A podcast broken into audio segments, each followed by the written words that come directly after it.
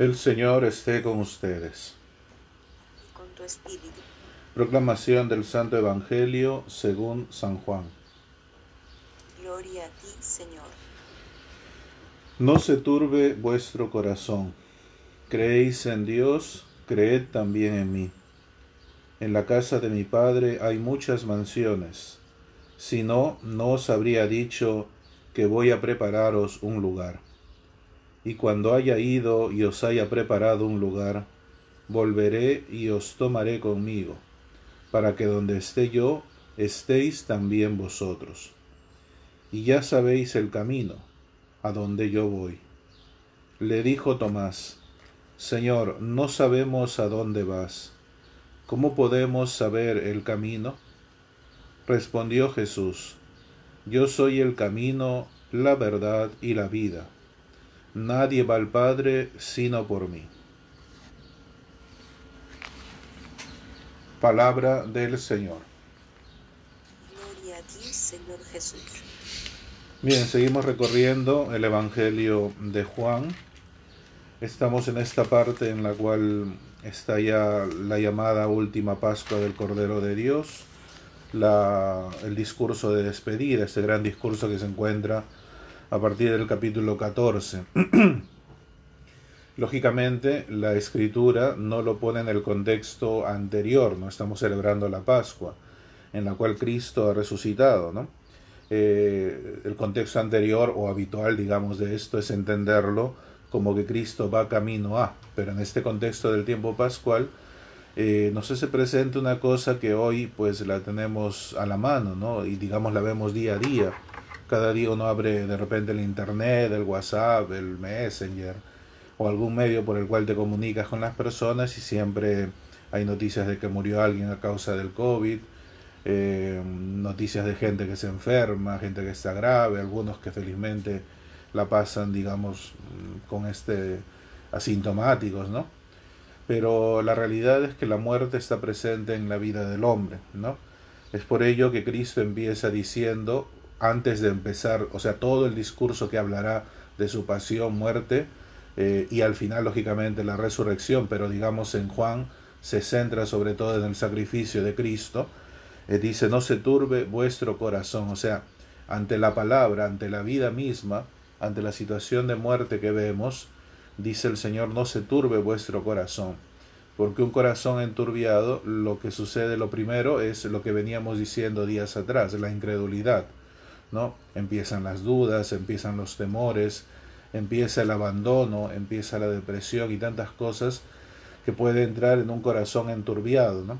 Por eso el salmo, que siempre se canta habitualmente eh, eh, en, el inicio del día, sobre todo en el oficio, es el Salmo 94. Si hoy escuchas la voz del Señor, no endurezcas tu corazón. ¿Por qué? Porque el corazón es el, aquel que ciertamente puede escuchar la voz de Dios, puede estar, digamos, en paz con Él, pero también es aquel primero que ante los acontecimientos es tocado. Pareciera que, que, que no fuera así, pareciera que ante los acontecimientos, sobre todo la muerte, más que la cuestión emocional, a veces nos toca la cuestión, digamos, intelectual. Uno piensa, dice, oye, ¿y ahora qué va a hacer las cosas? Y después viene lo emocional. Pero no nos damos cuenta que es al contrario. Emocionalmente, lo primero que nos toca es justamente frente a la muerte, digamos, frente a los acontecimientos, esto.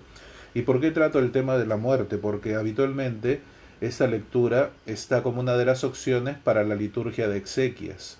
¿no? Por eso no es casualidad que eh, hoy día en el tiempo pascual se nos ponga esta liturgia. ¿Por qué? Porque las exequias cristianas, la muerte del cristiano, no es un festejo de la muerte, es un festejo de la vida nueva en Cristo. O sea, ya cobra un matiz distinto desde la resurrección. La gente va a la iglesia, es cierto, la tristeza, el llanto, todas estas cosas, pero no estamos allí para celebrar la muerte de la persona querida o de la familiar o del amigo, sino estamos para celebrar esta vida nueva en Cristo y nos unimos a Él en oración para acompañarlo en su tránsito al cielo. Por eso aquí habla, ¿no? De las moradas, ¿no? Si no, no te hubiera, o sea, si no estuvieras listo, si no estuvieras preparado, no te hubiera llamado, dice. Por eso el Señor dice, voy a prepararos un lugar y cuando haya ido y os haya preparado un lugar, volveré y os tomaré conmigo para que donde esté yo estéis también vosotros. Que digamos es el ideal del hombre. O sea, el hombre busca la felicidad porque porque la felicidad le hace, digamos, eh, asemejar a la divinidad. O sea, uno tiene la idea de que con Dios la vida no, no habrá problemas, de que será el paraíso, por eso el mismo término paraíso, ¿no? Eh, y te has ido de viaje a un lugar, sí es el paraíso, o sea, la he pasado muy bien, ahí he descansado, nada me ha molestado. ¿Por qué? Porque esa es la idea del hombre, o sea, la felicidad del hombre es tan reducida a eh, solamente el bienestar exterior, ¿no? Tengo dinero, eh, nadie me molesta, eh, hago lo que quiero, como lo que quiero, voy a donde quiero, esa es la felicidad y a veces la reducimos solo a eso. Por eso Dios habla de un lugar, no habla, eh, ¿por qué? Porque también el Génesis habla de un lugar, ¿no? Un lugar donde Dios no crea al hombre, donde viven este paraíso. Pero el lugar efectivo del hombre es estar junto a Dios, o sea, no hablamos del entorno, es hablar de con quién estás.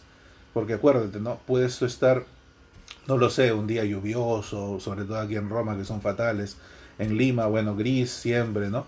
Entonces, eh, tú dices, pero estás con alguien y en la conversación te diviertes, ¿no? Estás a gusto con él, o de repente con tu pareja, con tu esposo, ¿no?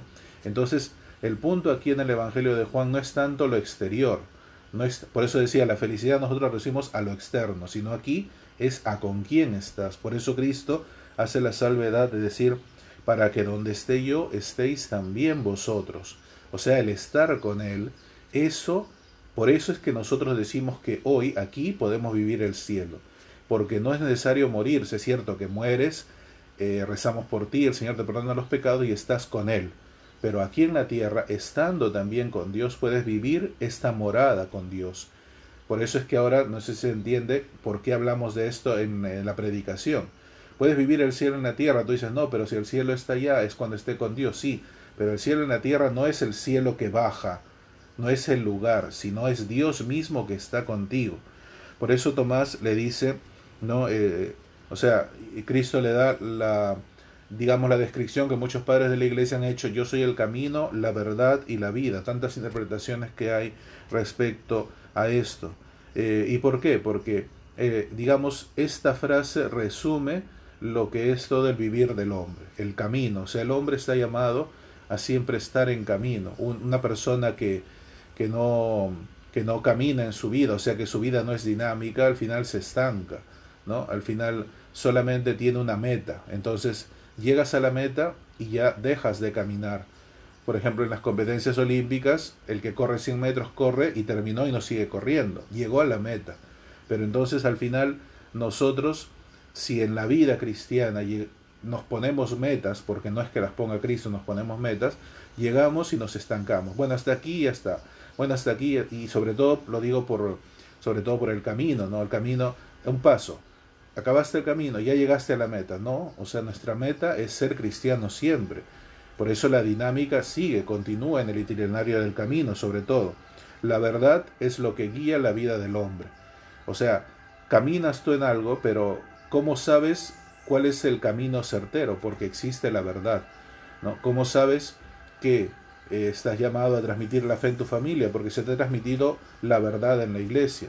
¿Cómo sabes que necesitas que Dios esté presente en tu matrimonio día a día? Porque se te ha transmitido la verdad de que Cristo habita en medio de los esposos.